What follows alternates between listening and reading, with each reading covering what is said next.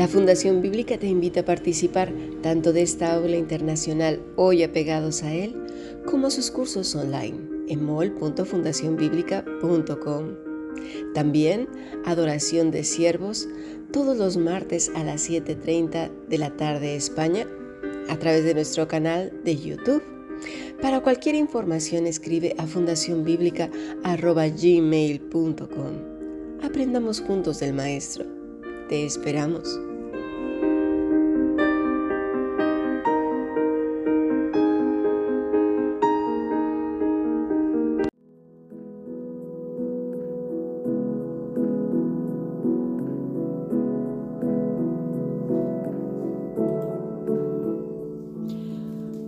Comenzamos una semana más. Nos hemos levantado con una tristísima noticia. Turquía está sufriendo una serie de terremotos impresionantes.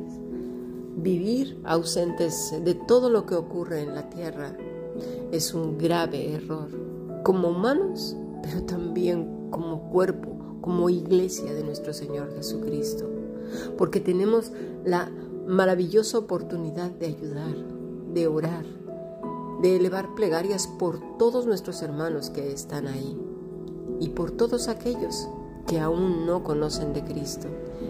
Quiera el Señor que en estos momentos tan tristes que está viviendo la tierra a causa de nuestro pecado, porque creámoslo o no, lo aceptemos o no, miremos para otro lado donde no queramos ver la verdad la realidad es la que es.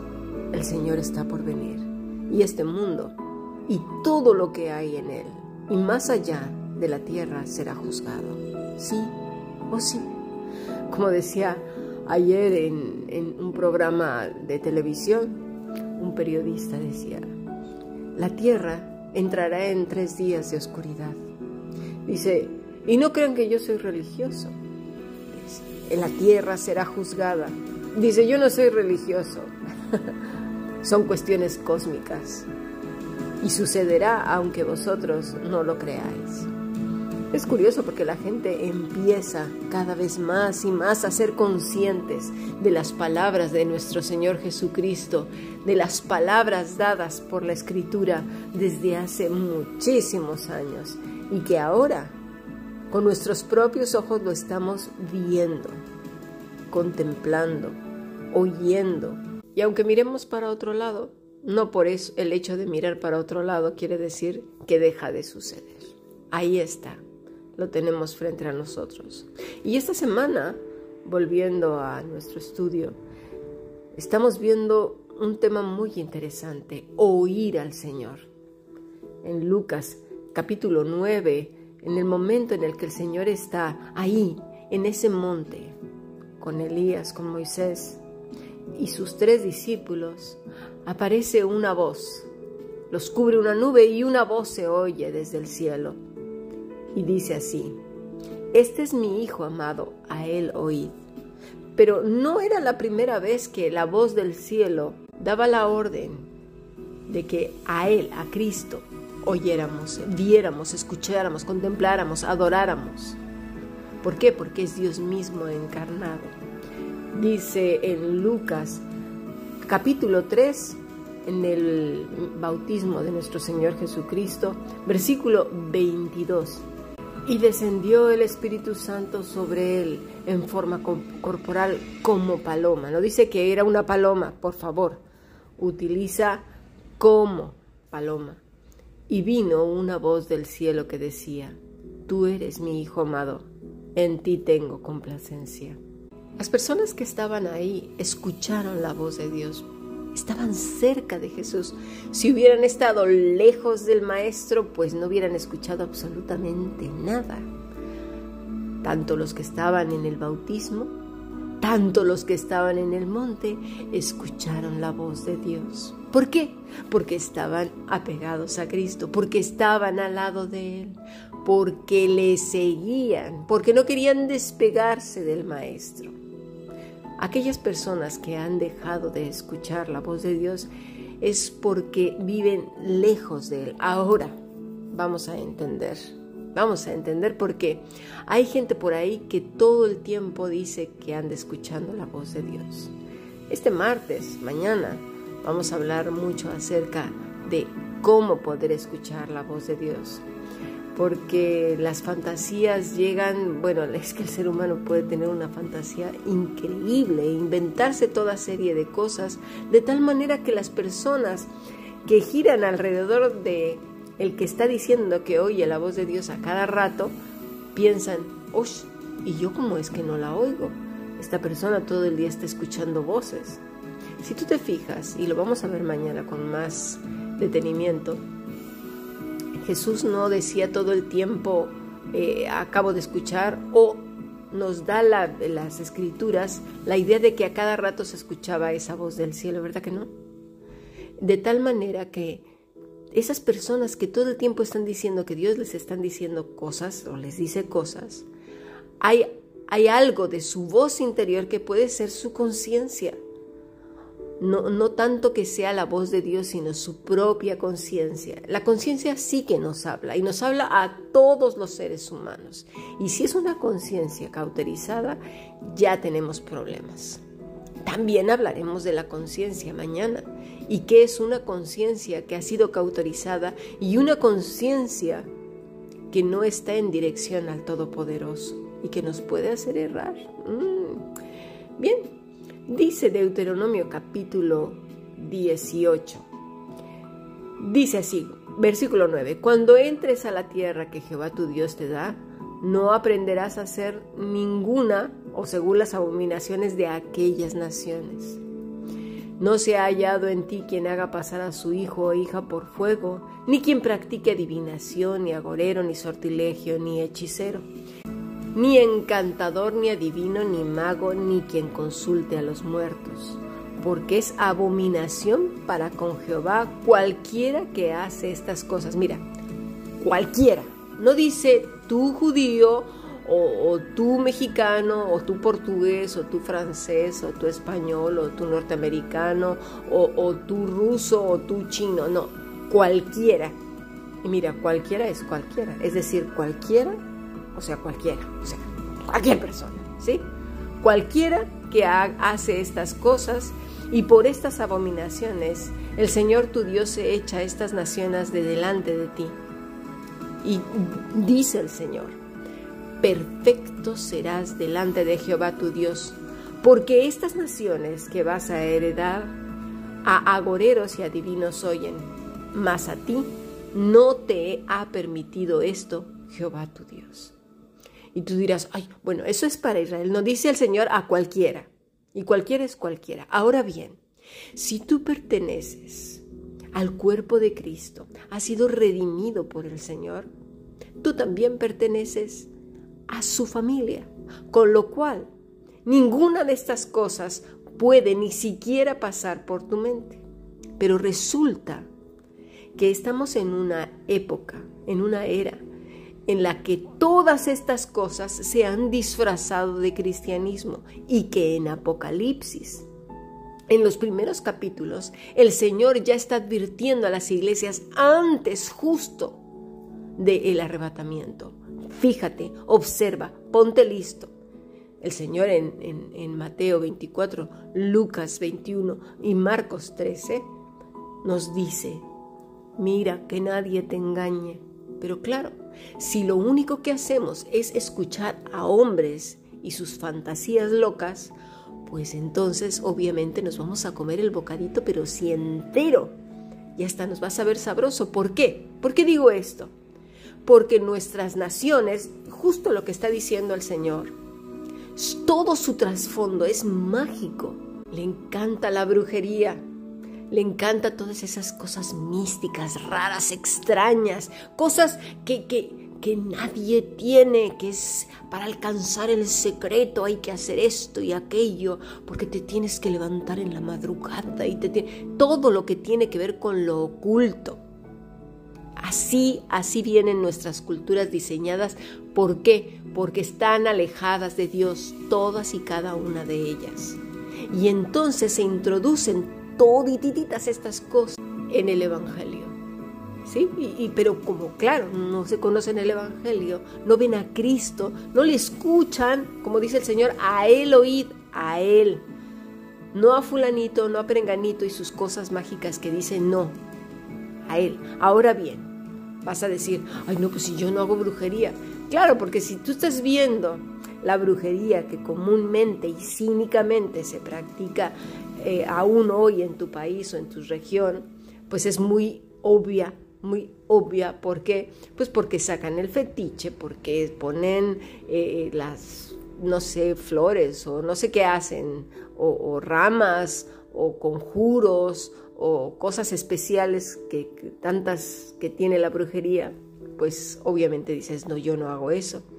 Pero vayamos a ver con más detalle qué quiere decir cada una de estas eh, palabras y cómo podemos relacionarlas con las prácticas que se están haciendo hoy. Yo lo voy a decir de una manera muy breve, pero mañana en la clase de Barro en sus manos a las 7.30 por el canal de YouTube, a las 7.30 pm ¿eh? de España, por el canal de YouTube en, la Fundación Europea Canal 2. Recordad que tenemos dos canales a causa de toda esta censura que hay y que cada vez se va a poner peor. Por lo menos ahora tenemos estos dos. No sé más adelante cómo lo vamos a hacer, pero vamos a hacer uso de estos dos canales. Así que búscanos ya sea en YouTube Fundación Europea Canal 2 o Fundación Europea en el Canal 1. Recuerda, uno es Fundación Bíblica Europea 2 y uno es Fundación Bíblica nada más, ¿vale? Así nos puedes encontrar. Ahora estamos emitiendo por el canal 2. Eh, en este mes se termina la censura que nos habían impuesto precisamente porque hablamos de temas que se tienen que hablar, pero pues si no es el discurso único, pues ya sabemos. Entonces, volviendo a nuestro tema de hoy, dice, a él oíd. Bien, ¿Cómo podemos oír al Señor? Pues lo que Él está diciendo en su palabra. No es que vamos a escuchar voces, no es que dentro de nuestra cabeza se va a oír una vocecita. No, no, no, no, no, no, nada de eso. Todo lo que el Señor tiene que decirnos está escrito en su palabra. Cuando tú estás lleno de esa palabra, que tu ser está renovado, tomas buenas decisiones. ¿Por qué? Porque desde que nacemos todos los seres humanos, todos tenemos la capacidad de tomar decisiones, pero en base a nuestras vivencias, nuestro pecado, a, todo el entorno que nos rodea, ya sea cultural, familiar, eh, donde nos movamos, es que podemos equivocarnos. De ahí la sabiduría y la inteligencia de las personas y aún más si viene de lo alto. Tenemos todo el equipo para poder tomar buenas decisiones y llevar una vida que agrade al Señor. Y a eso le añadimos que estamos empapados, llenos de la escritura, la comprendemos, porque no nada más es memorizar, que eso es otra cosa, otro error, que la gente solo se memoriza sin comprender lo que está escrito en, en la palabra. Entonces, ¿qué pasa? Pues solamente se convierten en unos loros y que se la pasan repitiendo porque esto, porque esto, y versículo, y versículo, y versículo, y versículo, que no entienden ni cómo se aplica, ni para qué, ni qué dijo el Señor, ni nada de nada. Eso no es ser espirituales, eso no es ser inteligentes. Es como tener un cuchillo, por así decirlo, o una espada y utilizarlo pues como tendedero de ropa o utilizarlo pues, no, no sé, a lo mejor para alcanzar cosas de la estantería, ¿no? Pues así, es no saber por qué lo dijo el Señor, a quién se los dijo, para qué, ¿sabes? El contexto, muchas cosas. Así que bueno, vamos allá. Dice el Señor que nadie ofrezca a sus hijos al fuego. Obviamente en nuestros días ya nadie ofrece a hijos al fuego como en antaño, ¿no? Y, si no has visto las clases de adoración de siervos, te recomiendo que las veas, porque hemos hablado mucho acerca de Baal, sobre todo esta última, Baal no se fue, pero todas las anteriores es que te vas a quedar helado, como si estas prácticas siguen, pero no de esa manera literal, sino de maneras horrendas y peores. Es que no lo sé que sea peor, ¿eh? de verdad.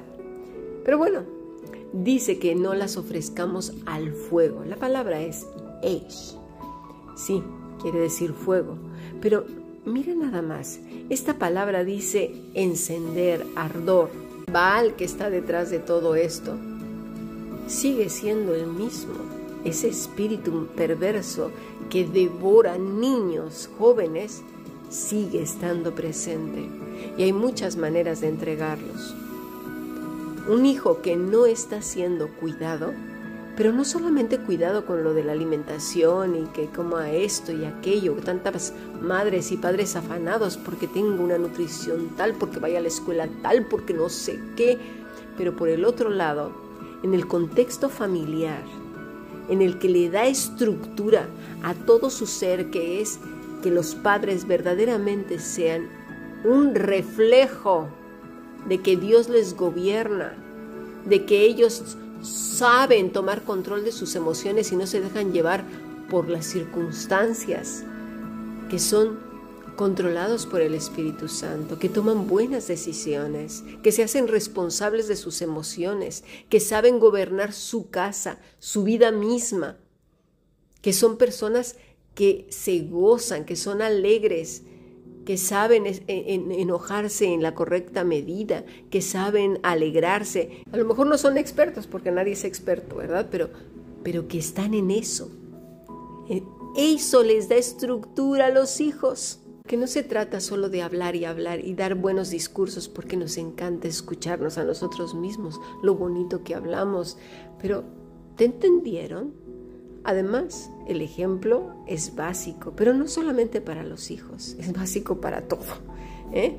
Así que pues dice esto, que no lo ofrezcamos al, al fuego, pero aparte, dice que no se hallará quien practique la adivinación, quiere decir eh, oráculo, eh, adivinar, que sem.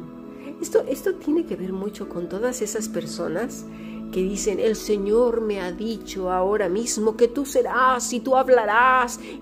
¿Qué es esto sino un adivino? ¿Quién le dijo eso? El Señor ya no habla por esas maneras. ¿Qué, qué le pasó a esta persona que está practicando adivinación? Anda por ahí circulando unas gentes, pero no son dos o tres, ¿eh? es una enseñanza que Dios habla a través de los elementos. Cuidado, ¿eh? porque esto no es otra cosa que vil brujería. tengamos cuidado con lo que nos dicen. Nada de que el Señor me dijo, hoy tú predicarás a las naciones y que te veo enfrente de multitudes. ¿Qué dice? Eso, ¿qué, pero, ¿qué, qué, qué es lo que está leyendo? ¿Qué es lo que lee?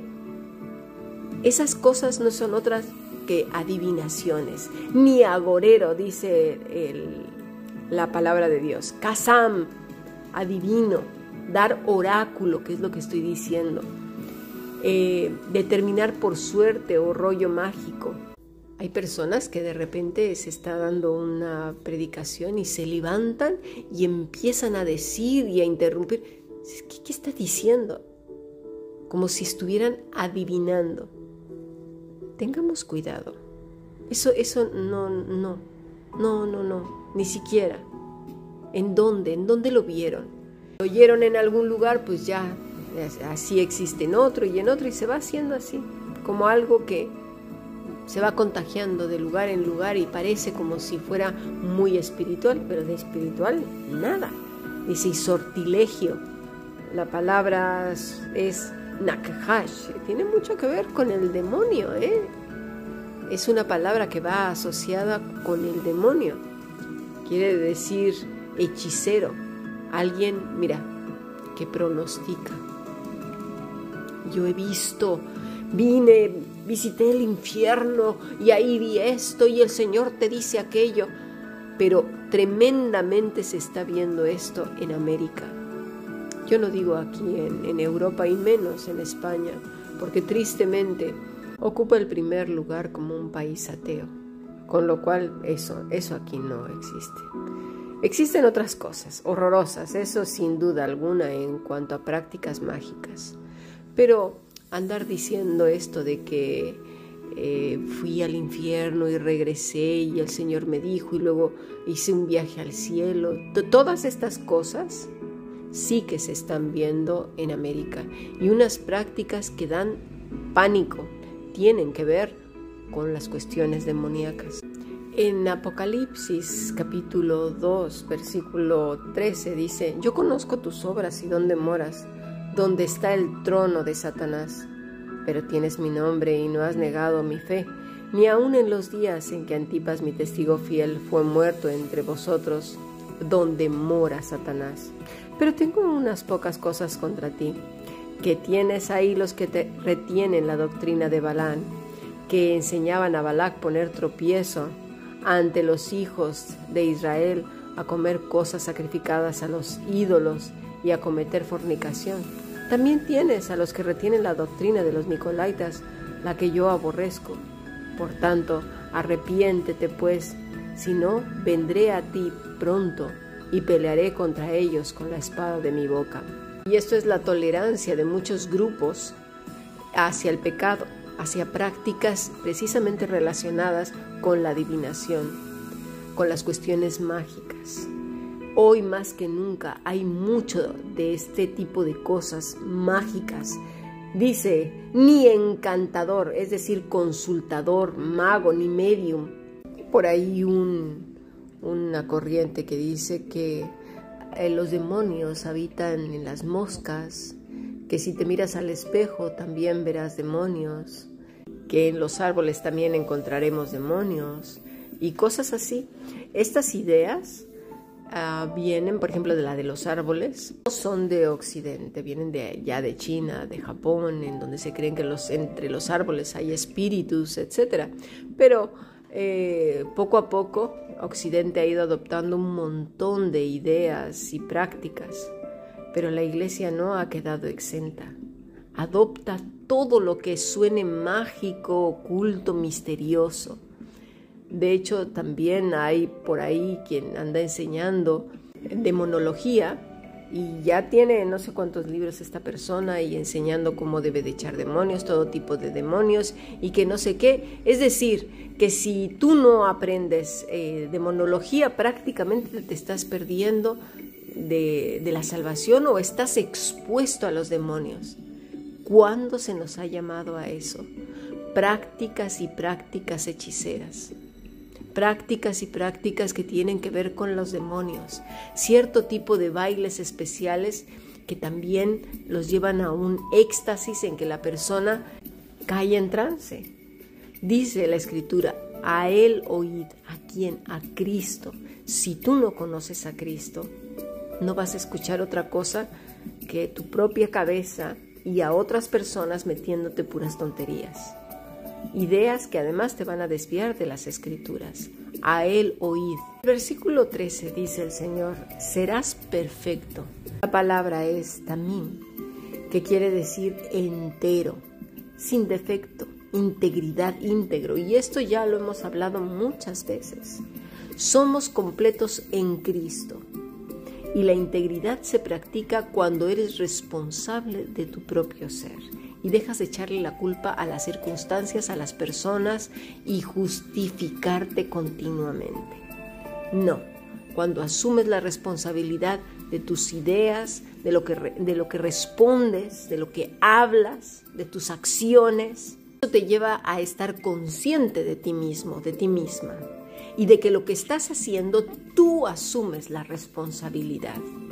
Y entonces comienzas a ser íntegro, porque cuando te das cuenta que lo que hiciste no estaba bien, en lugar de decir, ay, no, fue ella, ay, no fue él, bueno, es que yo creí que era lo mejor, porque yo no sé qué, pero, pero ella me empujó, porque él me empujó, pero por como me dijo, pues como no sé qué, pues como no sé cuánto, no, eso no es ser íntegro, eso no es ser íntegra. El Señor nos está diciendo, en esta palabra, serás perfecto, serás íntegro, serás auténtica, auténtico. A partir de ahí empiezas a glorificar y agradar a Dios. ¿Por qué? Porque estás siguiendo las pisadas del Maestro, la integridad, haciéndote responsable de ti mismo. lo vamos comprendiendo qué es ser íntegro, qué es ser perfecto, pero claro, nosotros decimos, ay no, nadie es perfecto. No, nadie es perfecto, diríamos mejor, nadie es íntegro. La integridad cuesta mucho trabajo, porque por lo regular los primeros en excusarnos somos nosotros mismos. El bien lo dijo el Señor, nos amamos un montón, siempre nos justificamos, aún en el lado negativo. Ah, estoy demasiado triste, estoy hundido en la miseria, hundido en la miseria, tumbado en un sofá, no se levanta, es que no se ama a sí mismo. No, sí se ama, porque se está justificando y justificando de estar ahí, en ese lugar, y por no hacerse responsable de su propia vida. Necesita levantarse y tomar el control. ¿Lo ves? Dice pues el Señor, serás perfecto delante de quién? De Dios, no delante de los hombres. ¿eh? Eso ya es como resultado de. Con lo cual, la integridad delante de Dios nos hace cumplir los primeros cinco mandamientos. ¿Por qué? Porque a quien le estamos entregando resultados en cada momento, cada instante de tu vida, es a Dios. Dios entonces bendice, no bendice al pecado, no bendice a una gente floja, que no se hace responsable de su boca, de su corazón, de sus pensamientos, que va ahí como un pollo sin cabeza, dándose de golpes por todos lados. Ay, como loca, como loco. No. Nuestro Señor Jesucristo más adelante en Lucas capítulo 11 versículo 28 nos dice, Dichosos más bien, contestó Jesús, mira, los que oyen la palabra de Dios y la obedecen no da la idea de los que oyen su propia cabeza, o oyen voces, o ven el espejo y ven cosas, o, cosas así. No, no, no, no, no, no, no. Él dice la palabra de Dios y la obedece. Proverbios 16, 20. El que atiende a la palabra prospera. ¿Qué está diciendo esto? El que oye el que pone atención a la palabra. ¿Cuál palabra? La palabra de Dios, que la lee, la entiende, la comprende y la obedece. Dichoso el que confía en el Señor. ¿Por qué? Porque se ha comprometido con Él, delante de Él. Dice el Salmo 116, 1, 2. Yo amo al Señor porque Él escucha mi voz suplicante. Por cuanto Él inclina mi su oído, lo invocaré toda mi vida. Comprendamos lo que está diciendo el salmista. ¿Por qué él escucha mi voz suplicante? ¿Por qué? Pues porque estás apegado a Él, apegada a Él, por cuanto Él inclina a mí su oído. ¿Por qué? Porque estás apegada, apegado a Él. Lo invocaré cuando tengo problemas, cuando solamente se me ofrece algo. No, lo invocaré toda mi vida. ¿Por qué? Porque estás apegado a Él. Es una persona que es íntegra, que teme al Señor, que sabe que cada día entregará un balance de lo que ha hecho, de lo que ha escuchado, de lo que ha visto, de lo que ha sentido, de lo que ha pensado, de lo que ha formulado, de las intenciones de su corazón, de sus deseos, de sus anhelos, de lo que sueña. Todas esas cosas como cuando en la noche tienes un negocio y lo cierras, haces un cierre de caja en el que pues separas lo que se vendió, lo que queda, el dinero y lo que vas a reportar ese día o el expediente que vas a dejar o lo que sea. Igual, Señor, aquí está el cierre del día. Lo que pensé, lo que fui, no, no lo que hice en el local X. No, eso no es servir. Servir es vivir, es existir para Él en todo nuestro ser, que se vea la presencia de nuestro Señor. Dice que la voz que estaba ahí en la nube dijo, a Él oíd. Si realmente somos obedientes a Cristo y solo a Cristo, oiremos. ¿Y cómo le vamos a oír? ¿En voces extrañas? No, leyendo, estudiando, comprendiendo, deseando como niños su palabra cada día, queriendo no apartarnos de Él nunca. Oigamos pues la voz del Señor a través de las escrituras. Sigamos aprendiendo. Bendiciones.